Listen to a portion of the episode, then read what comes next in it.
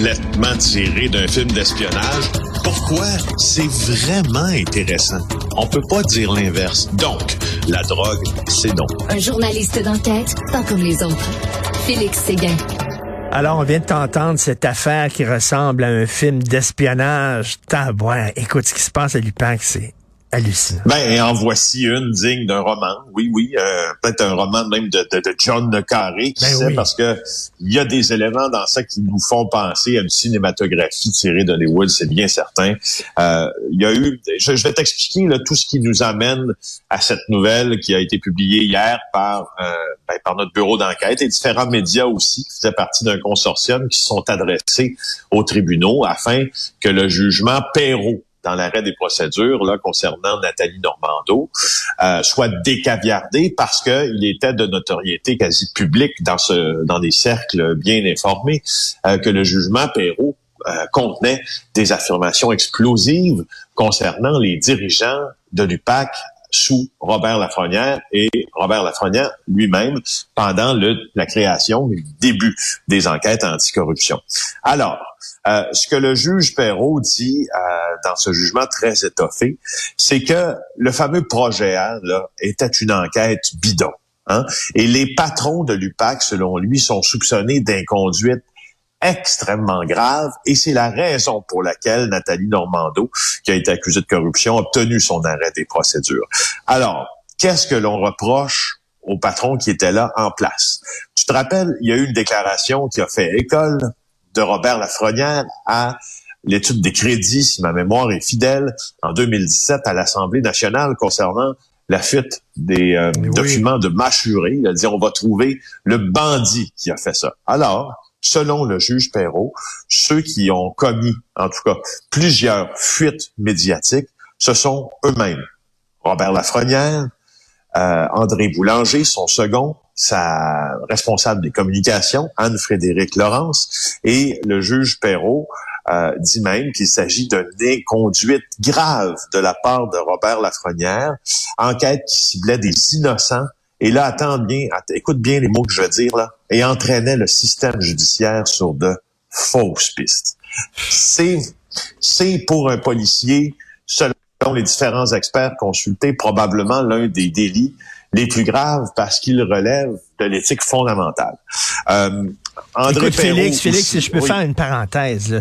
je vais lire euh, un, un extrait du texte de Jean-Louis Fortin. Là. Euh, des membres de l'UPAC se sont parjurés ont entravé le travail des policiers et le cours de la justice. et Ils ont intentionnellement cherché à ce que des personnes innocentes, à leur connaissance, soient accusées d'infractions criminelles. Cibole.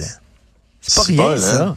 ça. C'est extrêmement dur à l'endroit des anciens dirigeants de l'UPAC. Rappelons par exemple que euh, il n'y a pas d'accusation un jour qui ont été portées euh, ni contre Robert Lafrenière, ni contre André Boulanger, ni contre euh, euh, l'épouse de M. Boulanger, Caroline Grenier-Lafontaine, ni même Anne-Frédéric Laurence, la directrice des communications.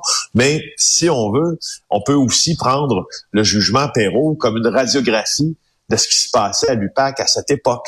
Euh, et, et- et franchement, euh, il dit, euh, il dit d'ailleurs, le juge ajoute là euh, que ça, ça faut le dire, faut le dire. Il dit que ça, il est possible que cette fameuse enquête sur la tenue du projet A, parce que l'enquête baptisée serment, enquête sur le comportement des policiers qui ont arrêté Guy Ouellette sans accusation, puis finalement tout est tombé bye bye.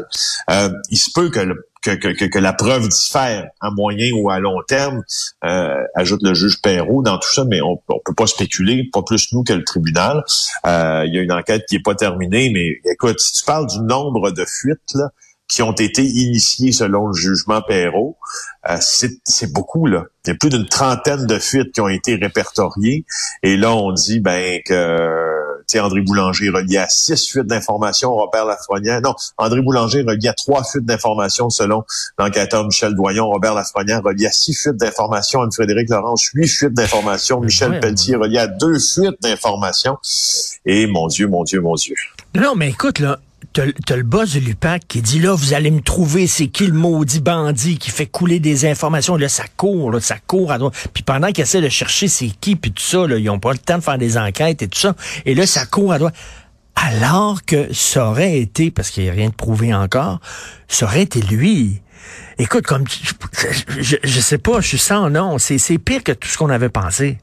Ben, moi, je suis dans une drôle de situation pour supputer sur euh, qui a fait le, qui a été l'auteur de fuite à l'UPAC. Ben oui. Parce ben qu'il est aussi de notoriété publique que j'en ai été un des principaux bénéficiaires. Ben oui. Dans le cadre d'un travail journalistique euh, que l'on estime avoir été mené là, selon les règles de l'art. Donc, un journaliste qui cherche et qui cherche à obtenir des informations et euh, qui, en cherchant, tombe sur les informations qui sont d'intérêt public. Toi, toi, Félix, toi, Félix, tu saurais c'est qui?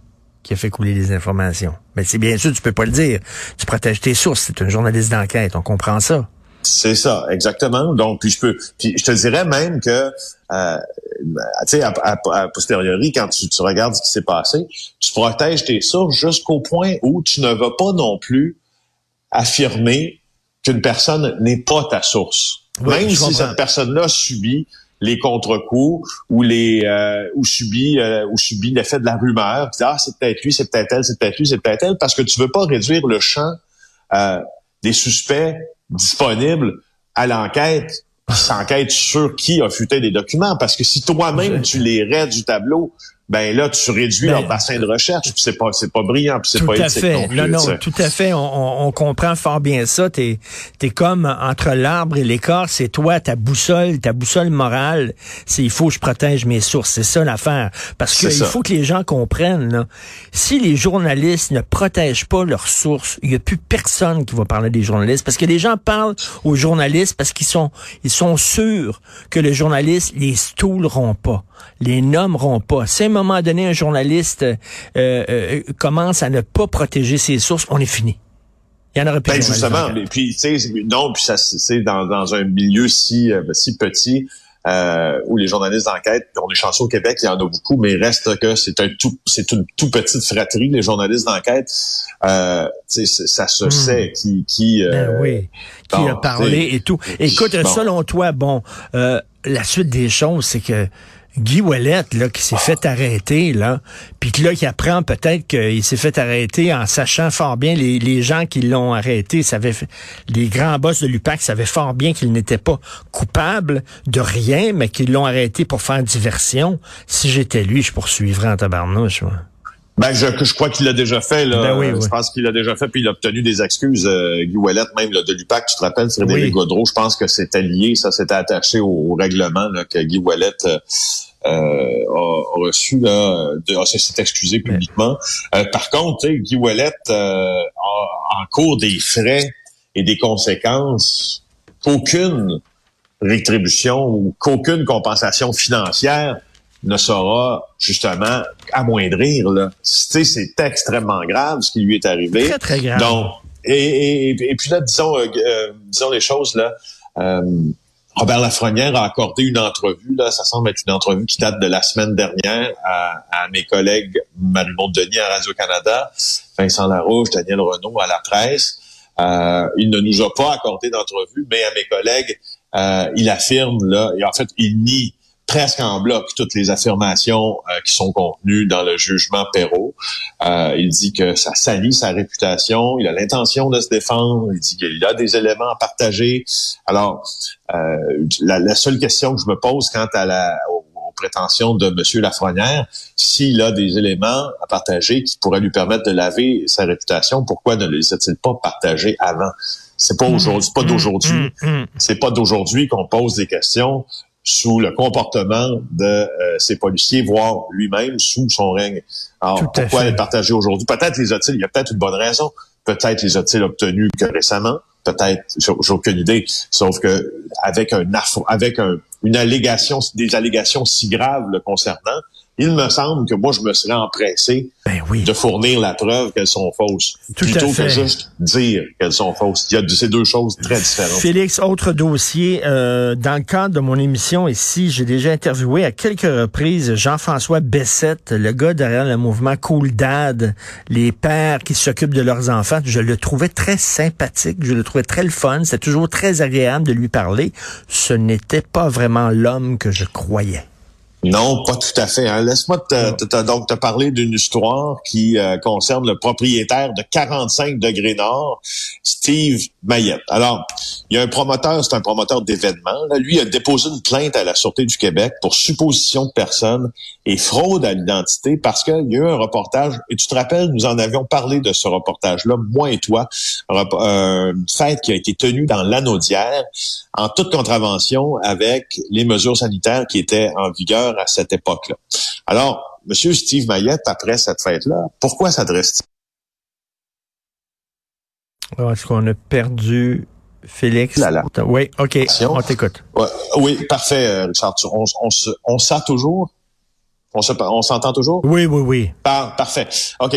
Alors, il dit, M. Mayette, là, qu'il y a un ancien partenaire d'affaires, donc un homme avec qui il est en business, avec qui il est en litige, qui se serait fait passer pour lui lorsqu'il a été joint par un journaliste du journal. Hein? Donc, tu vois la séquence, là, il se passe un événement, il y a un journaliste du journal qui appelle Oui.